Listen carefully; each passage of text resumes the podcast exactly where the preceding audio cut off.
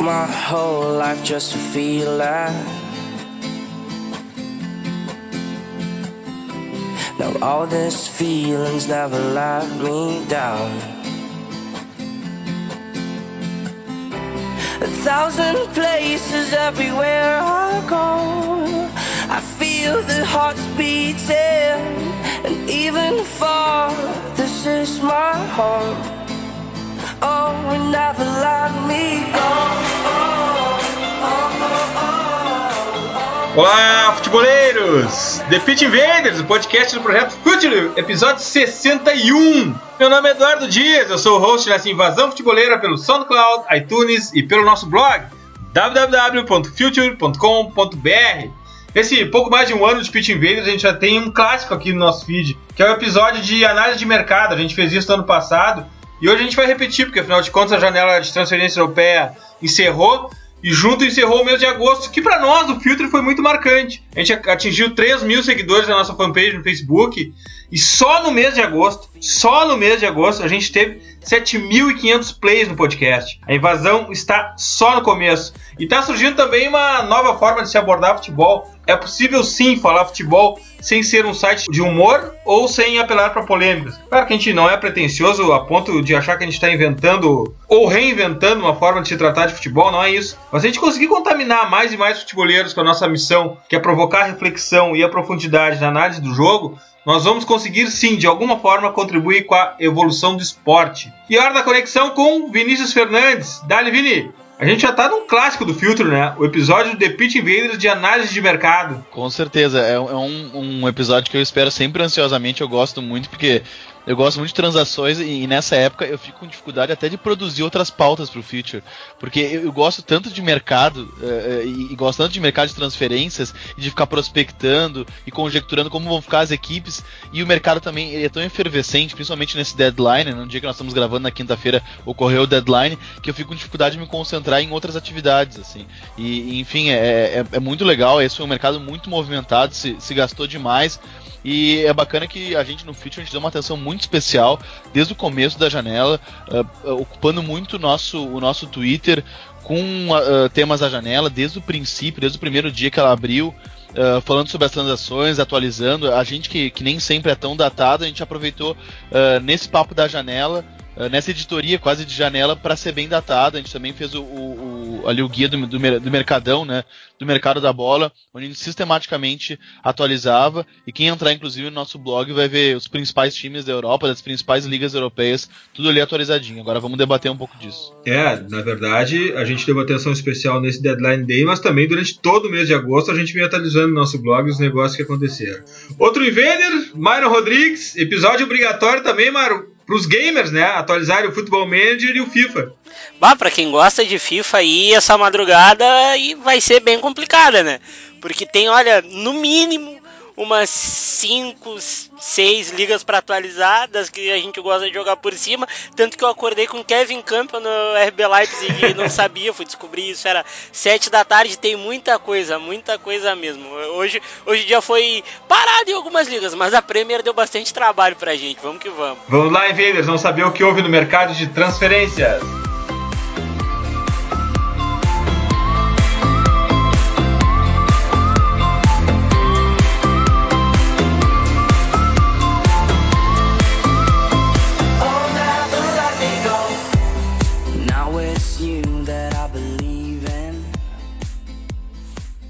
Está no ar mais um episódio do The Pitch Invaders, o podcast futeboleiro do Futuro.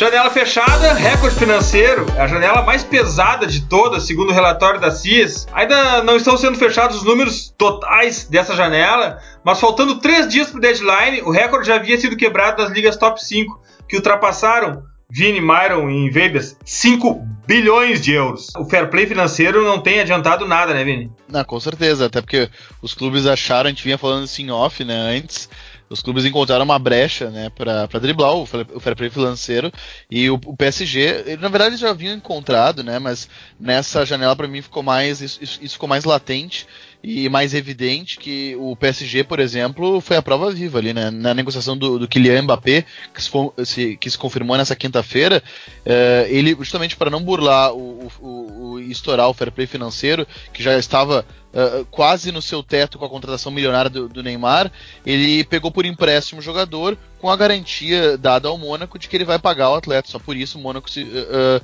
acabou cedendo o atleta. Então acabou que esse, que esse fair play financeiro ele não, ele não foi exatamente efetivo, né?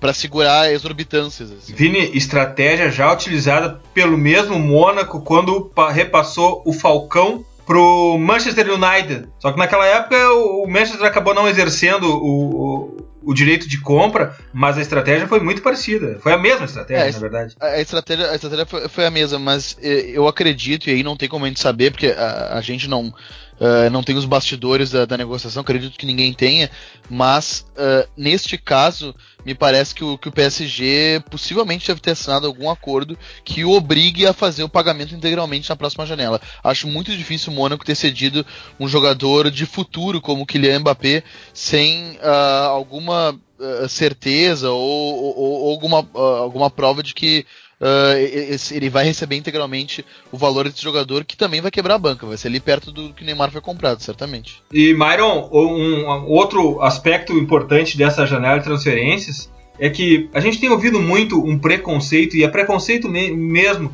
sobre a Liga Francesa ser fraca, principalmente por esses dois primeiros jogos do, do Neymar. Uh, eu digo preconceito porque a quantidade de talento uh, exportado pela Liga 1 é impressionante, né, mano? Ah, sempre sai gente muito boa de lá, né? Uh, a Ligue 1 é, como eu falei uns, uns podcasts atrás, ela é o que era a Eredivisie nos anos 2090. Uh, ah, lá é uma liga que o jovem tem tem o tempo para desenvolver e ele sai com uma idade boa e vai para grandes centros e destrói. Nessa temporada teve Jean Série sendo cogitado no Barcelona, no, no Manchester United, teve aí uma briga pelo Lemar que toda a Inglaterra queria, teve, teve o Malcolm também que foi soldado na Premier League. A, a Ligue 1 sempre tem as suas grandes vendas, eu acho que é uma tendência, assim, já que lá em Clairefontaine tá tendo muito guri bom, a tendência é essa, de ter cada vez gente saindo de lá por preços bastante altos. Vini, tu tem alguns números de, de transações? Como é que ficou o ranking de ligas Uh, sim, um número que eu peguei agora segundo o Transfer Market, uh, a, a, liga uh, das, das, principais ligas europeias, digamos assim, a, a Premier League turca Uh, talvez ele foi, que, foi que menos gastou num total, foram 93 milhões de libras, isso tudo em libras, eu vou, eu vou dar os valores. Depois a Eredivisie com 250 milhões de libras gasto, depois a Championship com 230 milhões gastos, segunda divisão inglesa, mais um ano demonstrando todo o seu caráter inflacionado que é generalizado no país, né? Uh, depois da, da segunda divisão inglesa, a La Liga com 501 milhões gastos, depois a Bundesliga 524 milhões gastos, depois a League One, uh, isso para mim foi uma grande surpresa, também comentávamos antes de começar a gravação, a League One gastou demais. Eu, eu, eu, eu não tenho esse dado agora, mas acredito que foi o ano que ela mais gastou, porque além do PSG ter gasto que gastou, que a gente sabe, o Mônaco gastou muito e outros clubes também gastaram muito. O Mário comentou do Bordeaux, o Olympique de Marseille também gastou, o próprio Nice, enfim, se investiu muito. 594 milhões foram gastos no total. Depois a Série A italiana, que também gastou demais, 791 milhões. E por último, a sempre inflacionada e sempre líder nesse quesito Premier League, com uh, inacreditáveis 1 bilhão 353 milhões. Impressionante, de muito dinheiro. É muito dinheiro e o fair play financeiro não está segurando isso. Mas vamos, vamos tentar uh, mergulhar na, nessa, nessa questão da, da, transferência. A proposta é fazer uma dinâmica em que os, os invaders consigam identificar os, os melhores movimentos do mercado o que, que vocês têm assim? O que, que vocês conseguiram analisar? Quem é que fez a, me a melhor janela? Quem é que conseguiu fazer o melhor mercado de transferência aparentemente para vocês, Emily? Então, alguns times, assim, para mim, fizeram mercados de destaque. uh, sabíamos que o Manchester City, por exemplo, falando em Inglaterra, sabíamos que o Manchester City ele, ele ia fazer um mercado agressivo porque é um ano de reformulação. Eu, eu comentei isso já, inclusive em alguns textos no Future. Esse uh, seria o, o, o, ano de maior reformulação do Manchester City desde que ele foi comprado, dessa era milionária dele. E ele fez um mercado muito agressivo, foi o time que mais gastou na Inglaterra e muito bom também. Contratou o Kyle Walker, o Bernardo Silva, o Ederson, uh, o Danilo, enfim, ele tinha problemas nas laterais, contratou três laterais, né? O Walker, o Danilo, o, o Benjamin Mendy do, do Mônaco uh, e alguns jogadores que são uh, acessórios que ele inclusive já repassou, como por exemplo o Douglas Luiz, que era do Vasco da Gama. Isso. Myron, o que é que tu destaca de melhores? Qual é a top de, de melhor janela, melhor mercado que tu analisa? Cara, os mercados que mais me chamaram a atenção foram os do Dortmund, por ser ser aquele mercado que segue a linha deles, buscar talentos muito jovens com preço baixo e com, já com podendo já ser com poder de revenda logo ali. O mercado do Milan mostrou muito onde o Milan quer chegar, porque contratou forte, contratou com com o tamanho que o Milan tem e na minha opinião o mercado do Manchester City também segue sendo uma das melhores coisas assim já como o Vini falou da reformulação mas é uma reformulação com muita gente já afirmada né o Guardiola deu essa carta de intenções eu acho que esses três aí são os que me chamaram a atenção, assim, saltando aos olhos. É, do, do eu, Dortmund, eu também. Do, do, Dortmund, só pra, só pra gente não, não passar batido pelo Dortmund, eu achei a, o, o, ponto mais fraco da janela foi o treinador Peter Bosz, ainda não, não acho que ele seja o cara uh, do tamanho que o Dortmund precisa, mas eu concordo muito com o Mairo, porque a gente tem Toprak, o Yarmolenko, esses dois caras principalmente, né, né Mairo? Ah, e a gente tá esquecendo o Tuelan, né? O lateral esquerdo, que era do Hoffenheim. Isso, ali, isso. Um rival por uh, por vaga na, na, Champions League e, e também a gente tá a gente também tá, não está falando muito do, do Jadon Sancho que é um jovenzinho de 18, 17 anos que já tá barbarizando na, nas seleções de base da Inglaterra. É um guri de, de, muito talento. O, o, o mercado do Dortmund ele tem esse caráter de um mercado sustentável como, como são os mercados do Dortmund, que é um bom comprador e um bom revendedor, um dos tantos na Europa, e, e o valor que ele contratou o Dahu, por exemplo, e o Dahu foi anunciado, inclusive, bem antes da janela, né, no meio da temporada passada, é, é, um valor muito irrisório pro futebol que esse cara joga, e o mesmo vale pro Toprak. Toprak é um, é um zagueiro de excelente nível, que fez temporadas muito boas pelo Bayer Leverkusen, e o, e o Borussia Dortmund conseguiu se aproveitar também do, do, do fato do Bayer Leverkusen uh, ter, ter, muitos jogadores, assim como o Schalke 04, o Bayer Leverkusen administrou mal vários contratos seus, então ele teve que se desfazer de alguns jogadores uh, com receio de, de que fosse perdê-los de graça na próxima janela. E o Toprak é um deles. Ele vendeu o Toprak por muito menos do que ele valeria e o Borussia Dortmund estava muito atento e conseguiu adquirir esse jogador. Um mercado que também não se falou tanto e eu, e eu achei muito bom. São dois na Itália, depois até o Marian pode ampliar mais porque ele conhece muito mais o futebol italiano do que eu, que é o mercado da Juventus, que eu achei bom, porque a Juventus conseguiu uh, uh, contratar em definitivo algumas peças como o Benatia, por exemplo, que agora com a saída do, do Bonucci, acredito que ele vai ganhar bastante espaço. Uh, do Quadrado, também conseguiu, conseguiram contratar definitivamente o Quadrado, que foi muito importante na temporada passada. E ainda complementaram com, com o Douglas Costa, com o Dechilho do Milan, o Bernardeschi da Fiorentina, o Matuidi, e anunciaram ontem, quarta-feira dessa semana, o Ravedes, do, do, do Schalke 04. Mais um grande zagueiro. Então acho que ele consegue manter os seu escopo defensivo, né? Consegue se guarnecer de bons defensores. É, Roedes não é Bonucci, né? Não, o Roedes não é Bonucci, mas uh, eu, eu, é que assim, poucos zagueiros são Bonucci, né? Bonucci, Bonucci é um zagueiro top. Eu só, eu... Uh, saberíamos que, que seria difícil de repor, mas acho que até uh, preparando alguma possível saída de algum jogador. A Juventus, que é um time também muito bem planejado, tinha contratado já por empréstimo o Benatia do Bayer Leverkusen, é, é, é, do Bayern de Munique, perdão. Uh, saberia que esse jogador, ela sabia que esse jogador não seria titular no primeiro momento, mas é um jogador de excelente nível, que nós vimos esse jogador jogar já na, na Itália, na própria Alemanha. Foi um futebol de, de uh, um grande futebol. E outro time também que a gente tem que destacar é a Roma. Uh, a Roma, para mim. É, é, legal a gente falar do, da primeira janela do Monte, né, na, na Roma É, a Roma contratou muito bem, né, Myron? Ela, ela, ela, fez negócios ali. Ela também manteve alguns jogadores, contratou em, defini em, definitivo o Juan Jesus e o Bruno Pérez. E trouxe outros jogadores pontuais, né, Myron? Não, contratou muito bem o Rick Cardo para lateral, é um lateral de muito potencial. Contratou o Patrick Schick, que uh, uh, assinou para Juventus. Aí a Juventus não quis esperar o exame médico porque ele tinha um problema de coração. Daí ele acabou indo para Inter de Milão, que também não quis assinar. E a Roma foi lá e ficou e trouxe um atacante muito completo, assim, um que faz muitos gols de tudo, de tudo que é moda, além de ser muito versátil pro passe. Contratou, o, o na minha opinião, o, o, ótimo, um jogador maravilhoso, o Gonalon pro meio campo. Contratou muito bem o Kolarov, que foi uma baita cartada.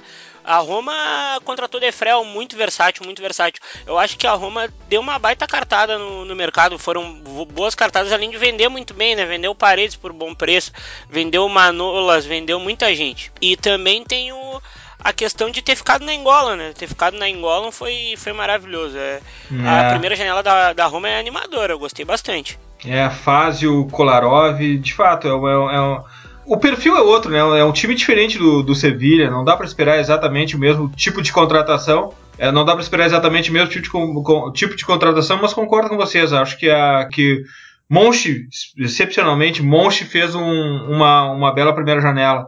Mas, Myron, só voltando no Milan, pra gente não deixar, não perder essa oportunidade de falar sobre, sobre o Milan, de André Silva, Borini, Scalianoglu, né? Um cara que dá muito ponto pro time no campeonato. Ah, o Milan foi. Eu achei que o Milan se mexeu muito, no, muito bem no mercado, assim. E foi enfraquecendo potenciais rivais também. Chegou na Atalanta e levou dois, dois destaques da Atalanta. Levou o André Conte, que é selecionável já, e levou o Frank Kessié, que na minha opinião um dos meio-campos mais promissores da Europa. Aí chegou, levou o Salianoglu, que é um cara, como tu falou, que dá ponto. Foi lá no Wolfsburg e pegou o Ricardo Rodrigues, que mesmo em baixa é um baita lateral. Aí manteve o Susso. Trouxe o Bonucci, que é um um fenômeno, é, é, referência na posição. O mercado do Milan é uma carta de intenções assim da dupla do Fassoni e Mirabelli, que são os diretores de futebol, né?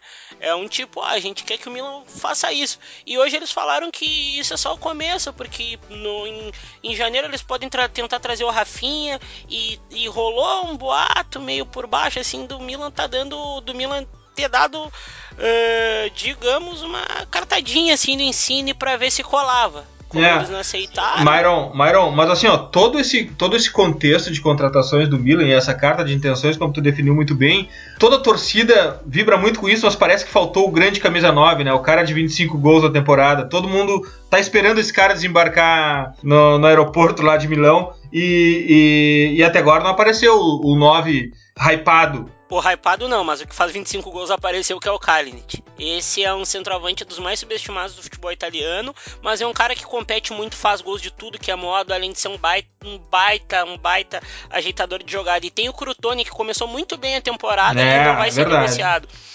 Eu acho que o, Kal o Kalinic é uma contratação muito acertada do Milan. Não é um cara hypado, mas é um cara que faz muito gols e é muito competente na, na hora de definir lá. É uma baita contratação, gostei muito. E, e, só pra uh, aproveitar e pegar o Milan como um fio, da, uh, um fio condutor do que eu vou falar agora, o, o Milan fez contratações muito cedo, né? Bem no começo da janela. E, e isso acho que fica uma lição para os próximos clubes nas próximas janelas. Equipes que fazem contra, contratações cedo, é, cedo, elas acabam uh, pegando os jogadores no momento em que a janela está menos inflacionada.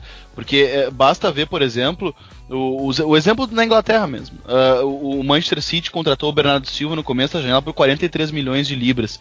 Uh, no, logo que ele foi contratado, a, a avaliação geral de que seria muito isso com o decorrer da janela e vendo o valor, por exemplo, que o Everton contratou o Sigurdsson, que, que o Liverpool contratou o Oxley Chamberlain, por exemplo, vendo os valores que esses jogadores saíram, uh, começou a se pensar cada vez mais, não, o Bernardo Silva não foi uma contratação cara, ele acabou uh, sendo uma boa contratação, uh, o valor do Bernardo Silva, tudo que ele tinha feito na temporada anterior, todo o valor de mercado, 43 milhões de libras, pro que está sendo pago para outros jogadores, não é uma contação cara, é até uma contação acessível, digamos assim. E, e, e, foi uma contação feita, foi a primeira do Manchester City, né? Então, isso, isso mostra também que equipes que se antecipam acabam, de repente, fazendo negócios, uh, ne melhores negócios, assim. Uh, financeiramente. E, e o, o, City foi um exemplo, o próprio Everton também. O Everton trouxe alguns jogadores, o Jordan Pickford, por exemplo, que ele trouxe do, do Sunderland. Esse é um goleiro, e mesmo Michael Keane defensor do Burnley, eram jogadores que possivelmente saíssem no deadline agora e sairiam muito mais caros, muito mais custosos, e eles saíram bem acessíveis para os bolsos de quem investiu, né? E a janela e a janela da La Liga, quem vocês destacam? Como é que foram os grandes, como é que foram os gigantes lá? Enfim, eu, eu gostaria de destacar o Valência, nosso especialista La Liga não está aqui, estamos desfalcados dele. É verdade. Mas ele, ele, ele tinha me dito nos bastidores, fale do Valência, e de fato o, o Valência fez uma, uma, uma, boa janela, me parece também uma janela de reconstrução. E assim, uh, uh, o Valência tem em comum com muitos desses times, assim, como por exemplo o Milan, o City, sem comparar estruturas, mas são times que sabíamos que precisaria fazer uma janela agressiva e foi lá e fez uma janela agressiva, precisava muito mais do que condições pontuais, precisava. Uh, uh, como é que eu vou dizer? Uh, um escopo, um time, de fato.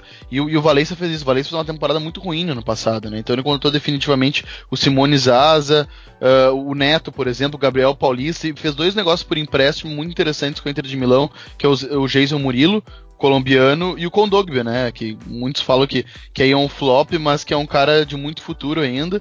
E contratou também, em definitivo, o Fabião Orelhana, que estava no Celta de Vigo. Enfim, é, é uma janela que eu acho muito interessante. Uh, e que também, uh, também talvez seja uma, uma, carta de intenção do Valência do, do Marcelino Toral, né? Que eu, o Mário, a gente gosta muito do Marcelino Toral, né, Mário?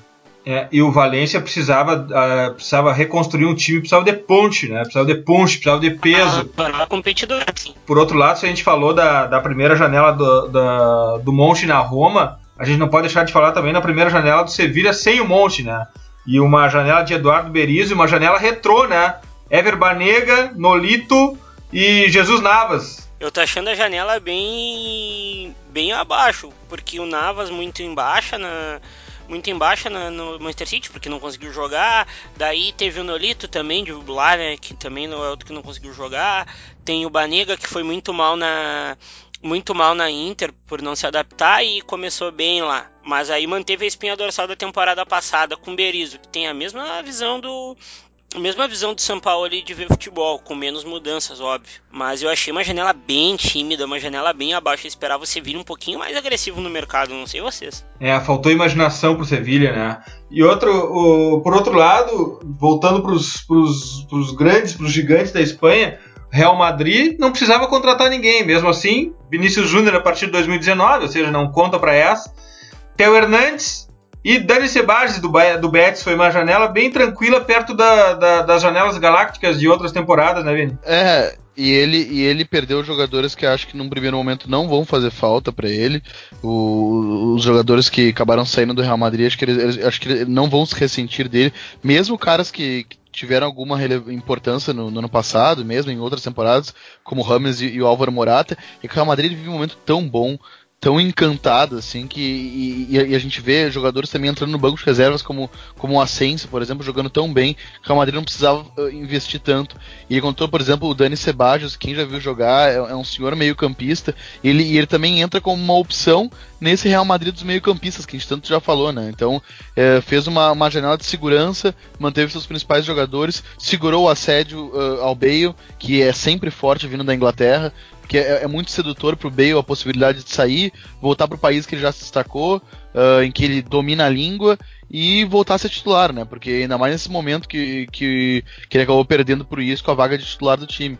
E sobre o Barcelona, Uh, a, a, janela do Barcelona para mim é uma janela meio atrapalhada, assim. Eu, o, o nosso torcedor do Barcelona também não, não tá aqui, o Gabriel, mas assim, é, eu, eu, sou, eu, tô, eu tô, sou muito reticente e muito cético quanto à possibilidade do Barcelona uh, fazer um ano realmente competitivo em nível internacional, por exemplo, conquistar uma Champions League com o Valverde. Além de não ver esse DNA Uh, além de, de, eu não, de, eu não, ver o Valverde com DNA Barcelona, eu também não vejo uh, muita congruência nas contratações, por exemplo. Eu, eu, eu o, o, Paulinho. eu, eu não imagino. Vai, vai lá. Eu, eu, tu falou aí do, do, do Valverde, né? Não ter o DNA, o DNA Barcelona e tal, mas eu vejo as contratações muito com DNA Valverde, né? Eu acho que o Barcelona vai romper com o controle por toque, vai continuar tendo muito toque. Não é um ah, o Barcelona vai deixar de tocar bola para reagir. Eu acho que o controle por toque do Barcelona precisa de um chacoalhão, de um cara que tivesse mais intensidade como o Paulinho dá. Sabe? É, é, eu não vejo uma janela tão ruim quanto as pessoas falam. Eu vejo uma janela abaixo do que o, do que o Barcelona pode fazer, porque o Barcelona realmente vem contratando mal há muito tempo. Mas eu vejo muito mais que na visão das outras pessoas, o que faltou para o Barcelona é uma resposta à venda do Neymar. Eu também concordo que falta uma resposta à venda do Neymar, falta um jogador do peso do Neymar de novo no elenco. Mas eu não vejo uma janela ruim também. Eu vejo que tem algumas coisas ali que não encaixam. Tipo, Alcácer não pode estar tá lá. Mas eu não vejo uma janela tão ruim assim. Não, e assim, ó, não, e a gente tem que. É, eu, eu, concordo que o que impacta, o que fica na mente das pessoas é a saída do Neymar. Mas Nelson Semedo é um belo jogador. A questão, é. do, a questão do Paulinho é um pouco mais complexa, né? Porque é um jogador que não tem aquele DNA o, do Barcelona, mas é um cara que está numa fase esplendorosa, chega no auge da carreira. Uh, talvez a gente possa discutir o preço e a origem. Poxa, é a primeira vez que vem um, um cara sai da, da China para um gigante europeu uh, inaugurando uma estrada de, de volta, né? Um caminho de volta. E, poxa, Dembélé, o cara que não sabe se é destro ou se é canhoto, um cara de uma reserva de talento impressionante. Tá, tudo bem, quem sabe Delofeu a gente tem, tem que forçar um pouco a barra para encaixar ele aí. Não é uma janela tão ruim assim, não é não. É, eu, eu, eu não acho que é uma janela ruim, mas eu uh, tô, tô muito desconfiado uh, sobre o Barcelona agora ele vai passar por um processo, bem como o Myron destacou, ele vai passar por um processo de mudança, e, e, e, não digo uma mudança de filosofia do clube, porque isso jamais, mas uma, uma, uma, adaptação, talvez, às ideias ao novo modelo proposto por um treinador. Eu não sei se vai, vai ter, uh, se vai ter paciência para isso, porque no Barcelona se cobra excelência sempre, né? E, e, nessa de cobrar sempre excelência, acaba se soterrando, se enterrando projetos e pro, processos, na verdade. É, vamos um pouco mais adiante aqui, vamos tentar desfazer esse preconceito em volta da Ligue 1, porque se, se exportou muito talento da, do campeonato francês, mas também chegou muita gente, né? O Mônaco é um bom exemplo de quem sabe contratar, né, Myron? Cartadaça só no mercado, só cartada maravilhosa. Uh, trouxe o Keita Baldé. Esteban Jovetic? Uh, ah, Jovetic no mercado foi uma baita contratação nesse, nesses uh, valores malucos que todo mundo todo mundo andou pagando em jogadores, pagar o que pagou no Jovetic foi barato e outra coisa, Keita Baldé também, né? Todo mundo quis Keita Baldé, Liverpool quis, Milan quis, Inter de Milão quis, Juventus quis. Eles foram lá e pagaram baratíssimo no Baldé, sabe? O Mônaco, o Mônaco querendo ou não, a gente. Vocês lembram do divórcio do Russo, né? Eu acho que o Russo já recuperou o dinheiro do, do divórcio que ele tinha perdido. ele recuperou com essas vendas aí. Foi, achei um baita do mercado, cara. O, o Tielemans muito barato, muito barato para um cara que a gente sabe que vai render logo ali. Uh, Baldé muito barato, Jovetic muito barato.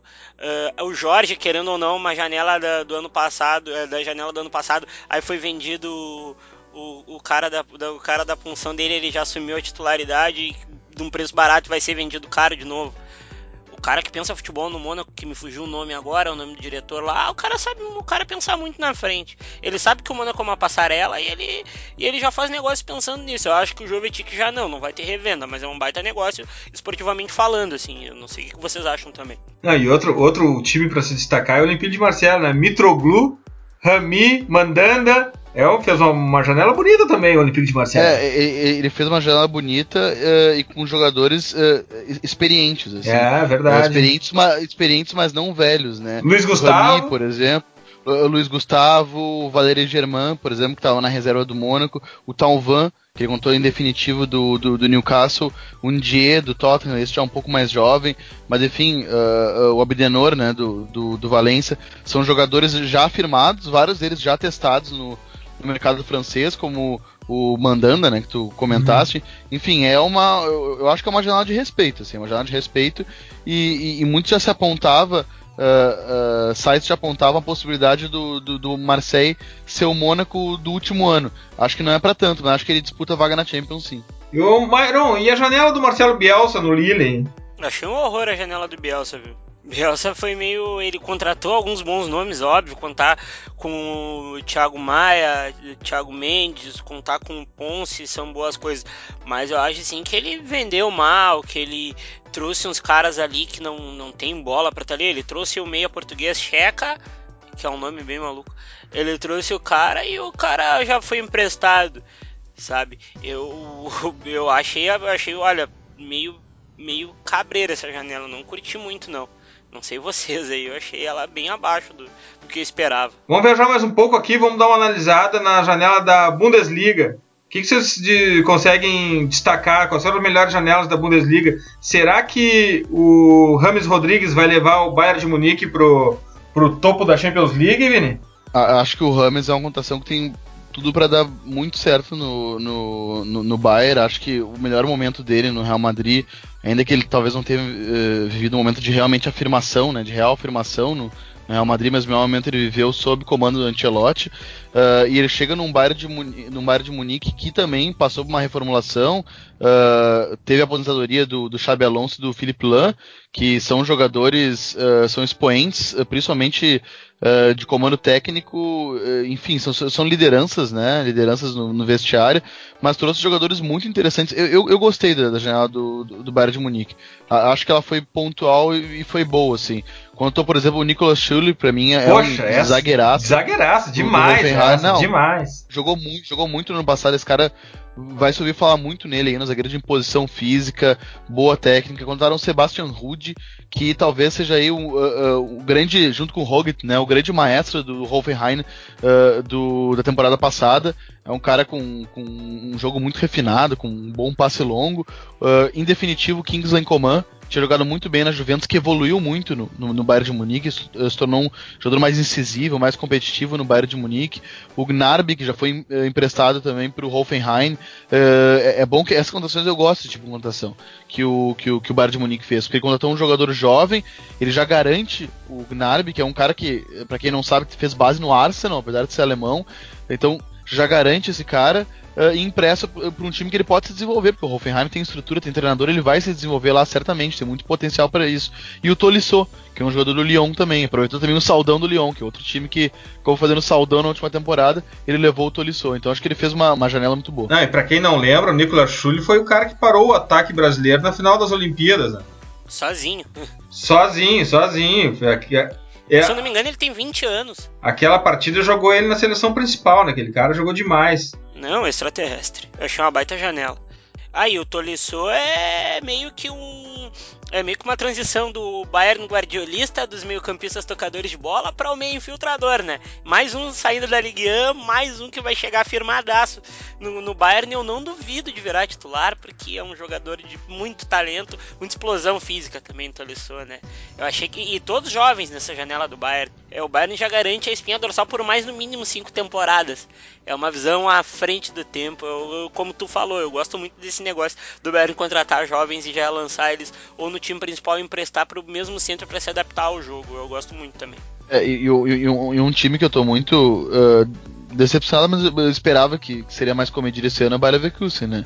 Que é um time que perdeu muitos jogadores, pensou mal os seus contratos, como, como eu já comentei aqui no podcast. Ele, assim como o Schalke, ele ficou pensando mal. Era um time que vinha se planejando bem, na, acho que ele foi bem amador nessa última temporada. Uh, vendeu o Kevin Camp pro, pro RB Leipzig por um preço que eu, que eu achei irrisório pro futebol dele, porque o mercado vem pagando para jogadores como ele. Uh, também perdeu jogadores que estavam em fim de contrato, quis vender de uma vez, e aí com razão, né? O Kayanoglu pro, o Sayanoglu pro Milan, por exemplo, o Toprak pro Dortmund, o Papadopoulos pro, pro Hamburgo, então o, o Ticharito Hernandes pro Esca, então ele foi perdendo a espinha dorsal dele e ele chega e ele trouxe de maior peso o, o Lucas Alari do River Plate, né? Que, que chega para uh, ah, que é uma boa contação, evidentemente, para substituir o Charito Hernandes, mas é muito pouco pro total, assim, é, é, um time que ele passa de ser aquele time figura carimbada na Champions League como foi nas últimas temporadas, para ser um time de meio de tabela.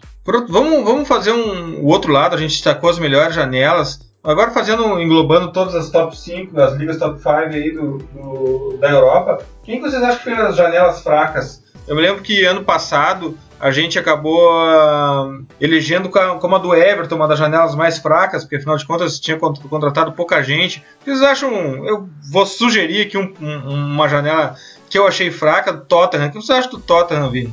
Eu, eu não gostei da janela do Tottenham. Eu, eu achei que o Tottenham confiou demais no seu elenco. O time do Tottenham é muito bom. Ele tem, ele tem muita confiança na sua plataforma de jogo, no, no modelo desenvolvido por, pelo Pochettino, que realmente, de fato, ele é muito bom mesmo. uh, tem jogadores de muita qualidade. Ele conseguiu manter os seus jogadores, mas que ele foi pouco agressivo. E nessa de ser pouco agressivo, de, de, de, de não investir no elenco, o que a gente pode ver é mais um ano Tottenham, a gente dizendo, pô, o Tottenham jogou muito bem, é um time muito legal, como a gente queria que fosse campeão, e não é campeão, e não bate campeão, e o Tottenham tá tanto tempo sem ganhar um título de grande relevância, né? E, mas uma janela também que me surpreendeu negativamente foi a janela do Chelsea, que até trouxe alguns bons nomes, a gente pode uh, citar o Bakayoko, o Morata e o Rudiger, mas uh, uh, para mim o, o Chelsea da temporada passada para essa, para mim é um dos poucos times que eu acho que ele, ele perde em qualidade. Acho que ele. Uh, acho que se a gente comparar com, com os 11 iniciais do Chelsea da temporada passada uh, uh, eh, para essa, acho que ele perde. Assim. Acho, que, acho que o Matite é mais volante do que o Bakayoko por enquanto. Acho que, acho que o Bakayoko pode vir a ser melhor. Uh, o Rudiger, tá, tudo bem, tá? Uh, uh, ele, ele, foi, ele foi uma, uma contação a mais, porque o Chelsea perdeu o John Terry, que não vinha sendo titular no ano passado, tudo bem. mas agora, por exemplo, o Morata com o Diego Costa. É, é, muito discutível, tem muita gente que acha o Diego Costa melhor jogador.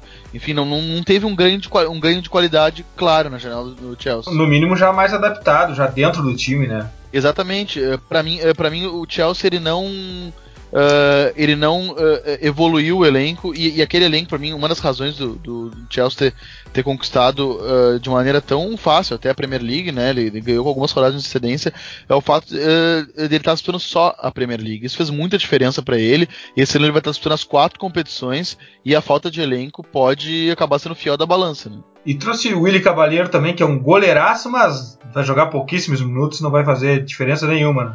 o, o Cabageiro saiu da, da, da reserva do City para ir para a reserva do Chelsea, né? Basicamente, ele, ele, ele, fez um bom negócio, porque ele trocou o Manchester por Londres, né? Eu teria feito mesmo também. Só para não deixar passar o Tottenham, uh, eu concordo, uh, inclusive fui eu que propus o Tottenham como eleito uma das janelas mais fracas, mas a questão Tottenham, eu acho ela muito parecida com o Borussia Dortmund, Vini e Myron, porque eles acabam contratando um tipo de jogador que não vai levar eles para o título aquilo como negócio é sensacional. Eles contratam jogadores, valorizam, eles vendem, eles ganham muito nesse tipo de janela, mas não dá punch, não dá peso, não dá campeonato de jogadores que eles contratam. Como evolução, para nós que amamos os underdogs, esse tipo de jogador que nos apaixona, que nos seduz, é fantástico. Mas esses jogadores eles não levam esses times pro, pro campeonato porque são ligas pesadíssimas. Né? Pro Tottenham, o negócio de tu contratar Juan Foyf, baratíssimo, que na minha, na minha opinião é um zagueiro em potencial da seleção argentina. Comprar barato é tu sabendo que tu vai vender, mas eu achei muito caro o Davison Sanches, cara. Muito caro mesmo, assim. É um negócio que tu fica meio até que nervoso. Como é que tu vai trazer o, o cara por 30 milhões? 30 milhões, sabe? É, é, irritante. Eu achei, que é uma, uma sacada que tá todo mundo cornetando, mas eu achei bem boa, é o Llorente para ser reserva do Kane, cara. Eu achei uhum, muito uhum. boa a sacada. Tu vai ter um cara competentíssimo para jogar aqueles minutos e tu sabe que ele vai te entregar no mínimo 15 gols na, na temporada, contando Champions League e tudo. Sabe? Ele vai te dar 15 gols, ele não vai te dar um título. Mas no mais, eu achei também a janela bem fraca. Eu achei, o, é, eu achei que o Pochettino confiou demais nos caras. Aurier vai ser titular desse time. Vai, não, o Aurier, o Aurier vai. O Aurier, o Aurier, de todos os contratados, foi o único para mim chega para ser titular. É Até o Davison Sanches. Se o Tottenham jogar com três zagueiros, e, e o Pochettino uh, varia bastante isso, se o Tottenham jogar com três zagueiros, três zagueiros ele tem alguma chance de, de, de, ser titular. Mas não necessariamente, porque às vezes ele usa o Dyer de zagueiro, o Dyer tem uma saída muito boa, então não sei se no primeiro momento o Sanches vai ser titular. Uh, o zagueiro argentino que, era, que veio estudiantes também não é um cara que a priori chega para ser, ser, titular também. É um investimento que se faz nele. E então, de fato, só o Rie. E a contratação do, do Fernando Llorente ela é interessante, como o Myron disse, porque é uma sombra pro Harry Kane que o Vincent Janssen não conseguiu ser, né? O Janssen foi talvez um dos grandes flops da temporada passada, acho que a gente botou ele na nossa eh, seleção de flops da, da última uh, janela, porque ele é um cara que se investiu muito, fez muitos gols, né? terceiro artilheiro na Eredivisie e chegou a preço de ouro e não jogou nada, assim, ele realmente uh, foi um jogador pouquíssimo competitivo, né? Fini, e o Liverpool em Chamberlain, cara? Chamberlain? Qual é o sentido do Chamberlain, cara? Qual é o sentido de Chamberlain? Eu, nadando um pouco contra a maré, assim, eu, eu, eu gostei da contratação do Chamberlain, sem discutir o valor dela, porque uh, acho que de fato ela foi muito cara dentro de uma realidade hiperinflacionada. Mas assim, uh, quem acompanhando os jogos do Liverpool vai lembrar que a, a grande uh, derrocada do Liverpool, das derrotas seguidas e, e, da sequência sem pontuar, foi justamente quando perdeu o Sadio Mané. O Liverpool tem, ele tem, um problema, tem um problema que ele não tem elenco. E é isso que impede ele de disputar, inclusive, vaga na Champions League nas últimas temporadas. Ele, ele, ele se atrapalha justamente quando ele começa a perder jogadores. E o Oxley Chamberlain, para mim, é um jogador muito útil. Primeiro, porque ele é um cara muito versátil. Uh, ele, ele vinha sendo titular no, no Arsenal, ele se encaixou muito bem como ala desde o final do ano passado, jogando com o Arsene Wenger. Ele é um jogador muito forte, muito explosivo. Que eu acho que ele, ele, tem muito a ver com o modelo do Klopp. Acho que, acho que não à toa. O Liverpool vem contratando uh, em menos balaio, como nas, nas últimas na, nas temporadas da época de Brandon Rodgers, mas com muito critério. Eu, particularmente, gostei da janela do Liverpool. Achei o Chamberlain esse tipo de contratação que faltava para quem quer ter elenco campeão. Acho que faltou para o Liverpool uh, investir na zaga. Isso aí é muito claro, acho que todo mundo é unânime, né? Que, que, que, que a, a, falta, a torcida do Liverpool ressente muito do, do, fato de não ter acertado com o Van Dijk, que é o jogador perfeito para o modelo, mas também uh, se chateia muito pelo fato do, do, do Liverpool não ter tentado outro jogador a não ser Van Dijk, né? O Liverpool tentou Van Dijk o tempo todo, como se fosse ele o único zagueiro disponível na Europa. E, e agora tirando esses caras, o Liverpool também trouxe o Salah, que é um um jogador que ele se insere perfeitamente no modelo do Klopp, né? Um cara que ele entra como uma luva e, os, e as primeiras amostragens já já estão, uh, a gente já, já, tem percebido isso já. Ele no jogo contra o Arsenal ele jogou muito bem, no jogo contra o Hoffenheim também é praticamente um mané do outro lado, né? O Andrew Robinson é uma que veio do Hull City, é uma contação que também é um investimento, é uma aposta. Ele fez uma boa Premier League no ano passado. O Dominique Solanke, o Liverpool fez um negócio de ocasião, um cara que muito bom na base. Uh, e, e, também é um cara que, que, que é uma aposta. E para mim o grande negócio do Liverpool na janela foi o Naby Keita. Ele, ele fez, uh, eh, para quem não sabe, o Naby Keita ele, ele fez um excelente campeonato, talvez seja a revelação no campeonato uh, da Bundesliga passada pelo RB Leipzig. E, e, ele tem uma multa, ele tem uma multa rescisória retroativa que estava em 70 milhões essa temporada, mas que na que vem vai chegar a 40. Então o que aconteceu? O Liverpool fez um acordo com o RB Leipzig, garantindo a contratação do jogador mantendo ele nessa temporada uh, no clube e pagando só a multa rescisória que ele pagaria no, na, na, na janela que vem. Ou seja, ele, ele garantiu um jogador que certamente se valorizaria ainda mais jogando pelo RB Leipzig na próxima temporada. Mas aqui no Futuro a gente gosta mesmo é dos underdogs. A gente despreza um pouco os hypados e a gente quer falar de um, de um, de um mercado um pouco lá do B. E eu queria destacar o PEC argentino do Zenit, Mamana, Paredes, Driussi, Craneviter e Emiliano Rigoni. Mancini gastou 71 milhões de euros nesse pack, hein, Myron? Ah, eu gostei pra caramba. Bah, eu já me animei a fu. Porque é, são todos argentinos de muito talento. Pra mim, o Paredes era o melhor. Olha, longe do segundo melhor volante do, do campeonato argentino. Ele é. O campeonato argentino não, campeonato italiano, para quem acompanhou a Roma na temporada passada, fechava o olho e via o Pirlo olhando o Paredes jogar. Tem o Kraneviter que não deslanchou ainda no, no, no, no, no futebol europeu por ter chegado muito jovem lá, mas é um cara de muito talento, é muito combativo. Uma mana que foi sondado pelo Liverpool, é um zagueiro de muita saída de bola que jogou muito no Lyon. Jogou muito. E o Rigoni, cara, para quem tava acompanhando o Independiente do Ariel Roland aqui na América do Sul, tava encantado porque era um 10 argentino, daqueles 10 argentino mesmo, assim, clássico, driblador, uh, que tem um, um para um fantástico e a gente tá esquecendo de uma contratação nesse pacotão sul-americano até do do, do Zenit que a gente esqueceu do Noboa que acabou de jogar contra o Brasil meio-campista equatoriano de muito talento, que é uma pena nunca ter jogado num grande centro.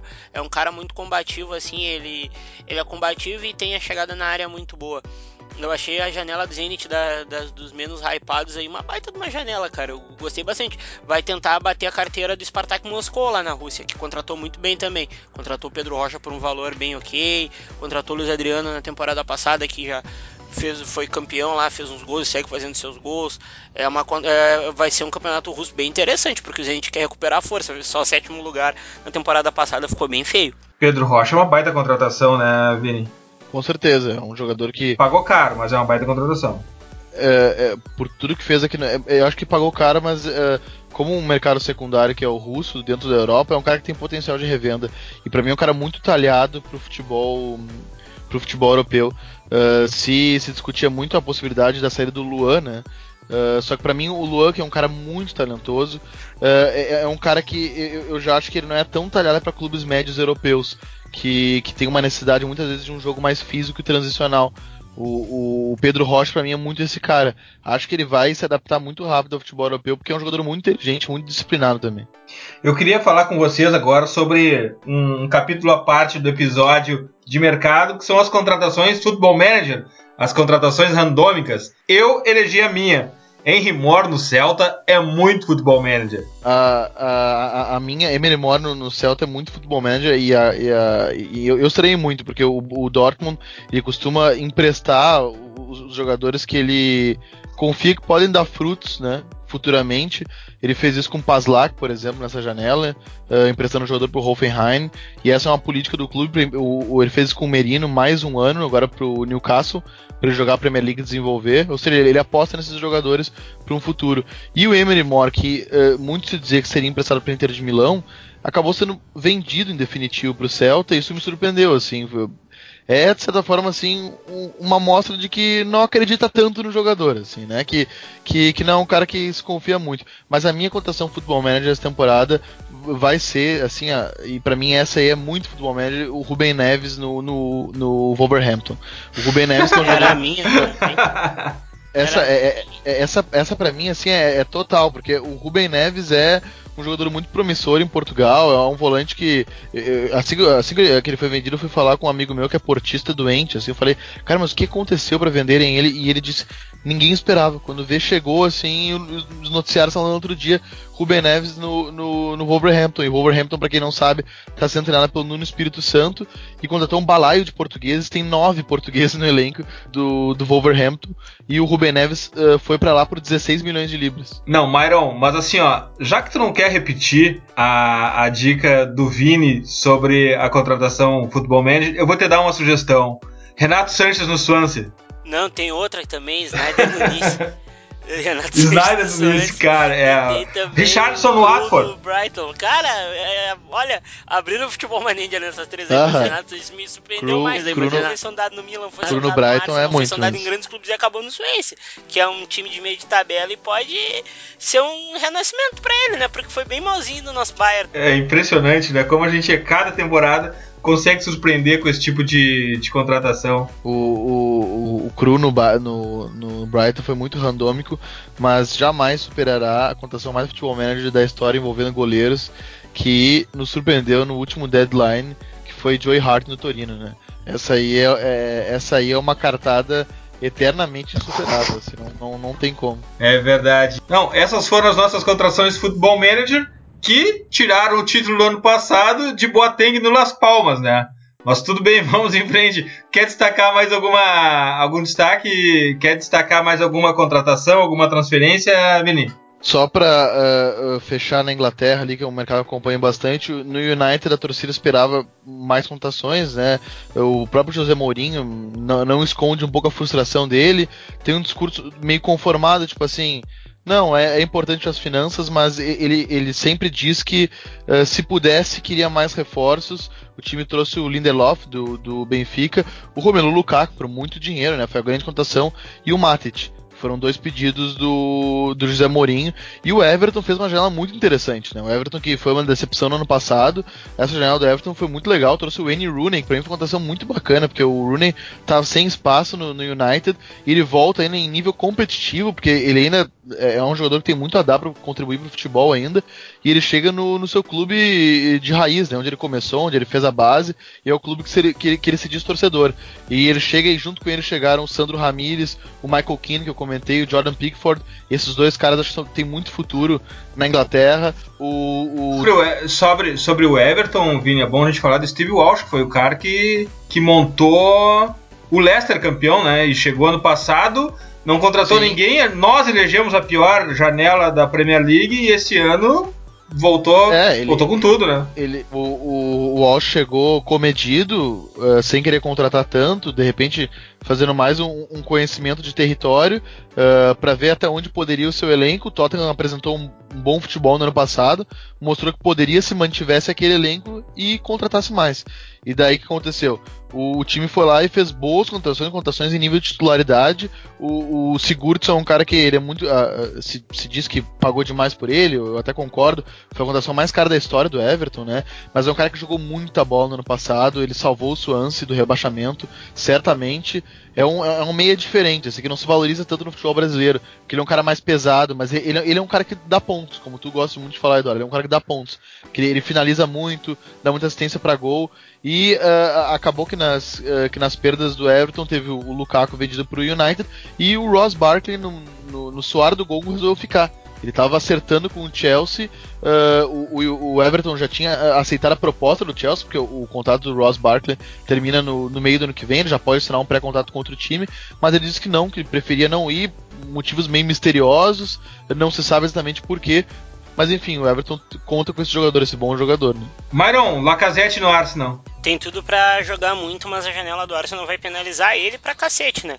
Porque foi, na minha opinião, uma janela muito fraca, porque só contratou Colasinati e ele só Colasinati e ele e o time não joga e parece que o Wenger uh, cada vez menos tem, solu tem soluções tem soluções para ele e ele não consegue trabalhar. É uma pena pro, pro Lacazette mesmo, que eu, eu apostava em 20 gols na Premier League. Acho que agora vai cair para 15, 12 porque é muito fraco, é, é muito fraco o, o, time. O, o, o, o, time do Arsenal dá. As primeiras amostragens são de assustar o torcedor, realmente. E, e quem viu de perto as partidas do Arsenal está jogando muito mal mesmo na partida que venceu contra o Leicester, marcando muito mal. E, e, é um time muito frágil defensivamente, marcando com uma linha de 5 e com o time se desfazendo do Gabriel Paulista sem contratar zagueiro algum. Isso assusta, né? E com o, o, o Wenger utilizando o Kolasinac, que tem um grande potencial ofensivo, como um zagueiro. Então é, é um, um, momento, uh, como é que eu vou dizer, uh, nada promissor para o Arsenal. Não, não, não tá sendo muito legal o torcedor do Arsenal. Por exemplo, eles foram fazer uma, uma proposta de quebrar a banca, parece que fizeram efetivamente pro Thomas Lemar. Thomas, o Mônaco aceitou, mas o Thomas Lemar não quis ir. Então é um momento que parece que todo mundo quer se afastar do Arsenal. Bom, uma coisa a gente tem certeza: nós nunca seremos conclusivos nos nossos Pitch Invaders.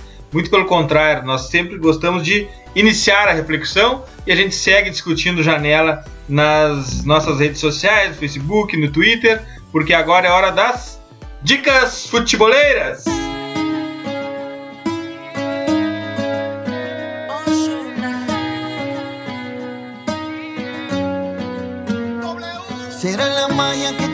Tus ojos y truquitos para enamorar. Tú me seduces a tu antojo y de tu hechizo no puedo escapar. Que ganas tengo de. A minha dica é de um podcast futeboleiro. Eu gosto muito de podcast e ela é repetida. Eu já dei essa dica aqui do Imigrantes da Bola e a do Invader Felipe Simonetti. No episódio da semana eu tive, teve uma participação minha, mas a minha dica não é por isso. Óbvio que não é por isso. A gente falou muito de futebol fora de campo lá. O outro convidado era um cara chamado Adailton Júnior, presidente da FEA Sports Business, uma organização estudantil formada por alunos da Faculdade de Economia, Administração e Contabilidade da USP, que contribui para a evolução do esporte no Brasil, inclusive futebol. Dei uma passada no site deles, é bem legal. A, a conversa foi bacana. Confirem e assinem o feed do Imigrante da Bola. E eu tenho outra dica que é muito divertida, que é o Campeonato Argentino na Fox Sports Brasil. Ainda mais com a possibilidade de se ouvir a narração original. Tem uma mexida ali no setup de áudio do, do seu controle remoto, eu achei a minha. Ali tem talento, entrega e atmosfera, e além de tudo, tem a oportunidade de a gente conhecer melhor e por mais minutos as joias que o Bolívar nos conta aqui no The Pit Invaders e no blog do Future. Vini, qual a tua dica? Primeiro, São Paulo Campeonato Argentino, muito legal também, porque eu não tinha o hábito de assistir na internet como Bolívar e, e, fico muito feliz. Nem que seja um jogo pro final de semana, mas pelo menos a gente pode sentir aquela atmosfera que é muito legal. E o Bolívar pode parar de chorar ao final do futebol para todos. Exatamente. É, é, é, a minha dica é um texto muito bacana que já pipocou no nosso grupo de WhatsApp lá do, do, do Future e, e, eu só consegui ler ele essa semana, que é um texto do site rondos.futebol que é um site muito legal e ele, ele faz uma análise muito bacana sobre uh, o Guardiola e a mudança de conceitos uh, dele com o passar dos anos e faz uma análise do Barcelona até o Manchester City, muito parecido com o que o Gabriel fez também, um, um outro tipo de análise, uh, tão legal quanto aquela. E por isso estou indicando, assim, uma, uma, análise que assim como a do Gabriel, uma análise em vídeo, uma análise em foto, que também é muito didática, muito bacana. Graças, Vini. Valeu, Eduardo, valeu, Myron, até a próxima. Myron, qual a tua dica futebolera? Eu vou trazer a dica para casa para vocês acessarem o Future, que eu, eu e o Gabriel, a gente estava há muito tempo falando das contratações de Real Madrid e Barcelona lá no grupo, e falando como o Real Madrid se pensa no futuro e o Barcelona meio parado, a gente vai lançar um texto que vai ao ar, eu acho que quando, depois, logo após que sair o podcast, que fala sobre uh, como Real Madrid e Barcelona pensam as suas contratações agora e como isso impacta já no jogo jogado por Real Madrid e Barcelona e como pode vir a ser o futuro dos dois clubes que, na minha opinião, são os dois maiores titãs do futebol mundial na atualidade. Essa é a minha dica. Valeu, Dinho, valeu, Vini, por mais um Future, que foi muito bom. Espero que todo mundo goste aí, ouça, espalhe para os amigos no trabalho, todo lugar aí, porque é assim que a gente chega. Valeu, gurizada, até a próxima, viu? Valeu demais, graças, Myron. E nunca esqueçam, The Pitch Invaders, o podcast do Projeto Future, está na iTunes, SoundCloud, assine o nosso feed. Sigam também a nossa playlist futebolera, hashtag WeLoveFootball do Future FC no Spotify. E curta a melhor galeria de futebol culture do Instagram do perfil Future FC. Lembrando aos invasores Apple para nos darem aquela moral no review do iTunes, cliquem em algumas estrelas, cliquem em 5 estrelas, por favor, para melhorar nosso rating. E aí aparecermos melhor na classificação quando derem o search no iTunes. iOS ou Android, assine nosso feed, receba todos os episódios on demand. Invadam também o nosso blog futeboleiro www.future.com.br. Abraço e até a próxima invasão, The Pitch Invaders.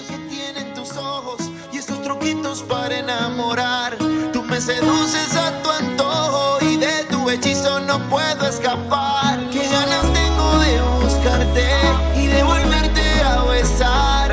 Por más que traten de alejarte, baby, conmigo tú te vas. Yo solo quiero que confíes en mí y seas valiente, bebé. Escápate conmigo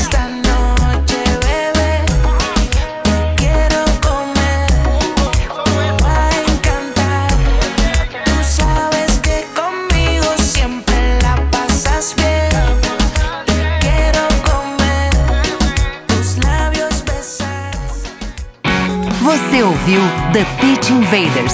Siga nossos perfis. Visite www.future.com.br. We love football.